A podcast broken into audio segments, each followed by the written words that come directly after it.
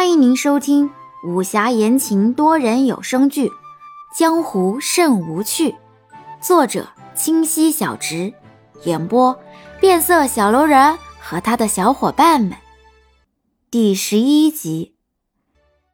一早起来，清水就得到了安叔的消息，钱觉想请自己去望雨楼探探底，看是否能找到一些证据所在。据称，那证据为一些见不得光的书信。前段时日，从佛云山中偷偷移至了望雨楼，企图隐匿在这喧嚣之地。清水用过早膳就出门了，到街角转了个弯，就顺道溜到了望雨楼的后门。这望雨楼的后门紧紧闭着，看不到送货的伙计，也听不见从里面传来的动静。连着两头守门的石狮看起来特别庄严肃穆。清水伫立了一会儿，打算离开。就听见一阵哒哒的马蹄声，接着就听见王一人在叫自己：“清水姐姐。”扭头就看到王一人和林植坐着马车朝自己方向过来。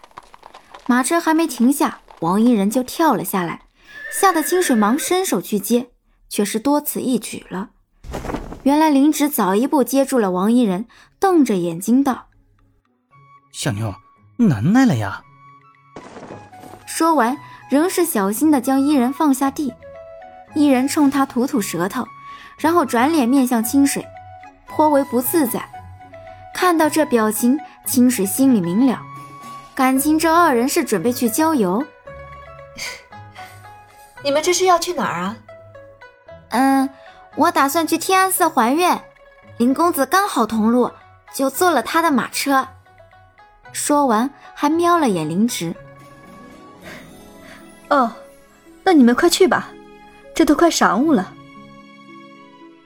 还未待伊人回复，林直拉着伊人上马车就走了，末了还潇洒的丢给清水一句话：“杨焕正在去寻他的路上。”挥手后，清水就朝客栈走去。快到客栈时，果然遇到了杨焕，清水忙拉着杨焕往别处走去。这个时候，清水不太想让杨焕来客栈。近的不说，钱爵已经回来；远的来说，清水也算是有婚约在身。更何况这安叔还在客栈里，这庚帖还真是麻烦，得尽早拿回来。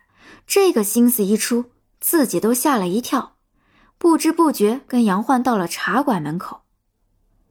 见清水急匆匆拉着自己就走，一路上也未说话。出了什么事？钱爵回来了。他如何？人没事。少顷，杨焕试探的问道：“他回来，可是要跟你交代何事？”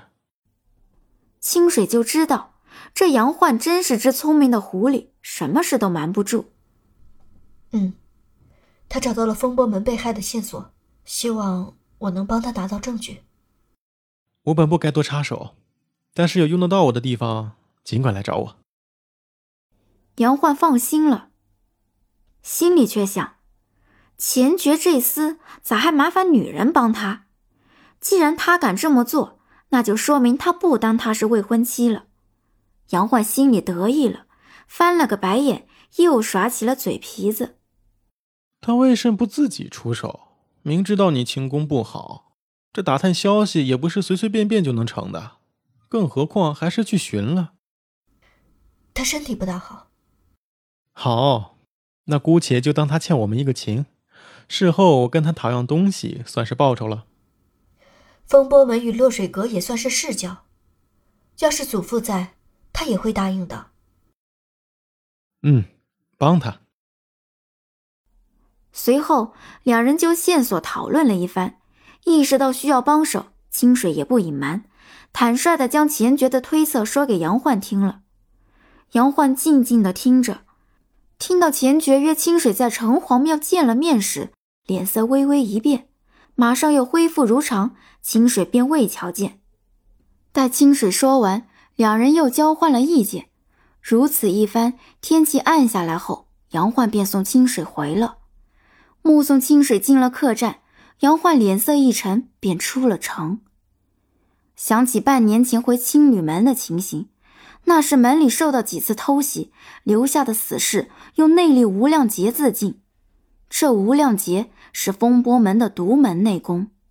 江湖便传言，青旅门与风波门被灭门一事颇有关联，怕是不得安宁。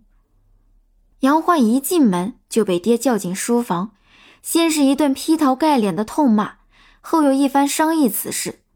随后，杨焕就被罚闭门思过半年，这才罢了。等杨焕至小庙时，就见屋内灯火通明，一人正坐在桌旁，桌上茶香宜人，两盏茶，两人位。钱觉抬头见杨焕，毫无意外的道：“来了。”坐吧，我候你多时了。两人儿时见过面，也算点头之交。杨焕坐下就道：“今日喝了太多茶，实在装不下了，有话就直说吧。不是你有话要问我吗？咱俩就不要打哑谜了。我青旅门的事可否与你有关？另外，这次帮你查清望雨楼的事后。”你把清水的庚帖还我。说完，往后靠了靠，懒懒的看着钱爵，痞痞的。钱爵仍然是一副正襟危坐的样子，玩着茶杯。青旅门的事我也听说了，这跟我风波门没关。我们那无量劫近年来也不算甚独门秘籍了。我爹早就将此功在门内大肆宣传了，凡我风波门弟子皆可得。我说清水看起来与小时不太一样，原来是承蒙杨兄照顾，多谢了。至于清水的跟帖，事成之后让他自己来寻我，只要他开口要，我也只有归还的份。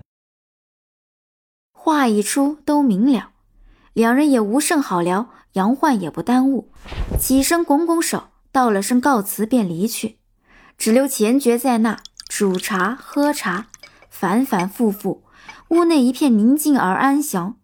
仿佛只有这茶香能引起他的注意，有些事并没有尝试的意义，即便去拥抱、去爱，也未必会有令人满意的结果，倒不如顺其自然，坦然处之。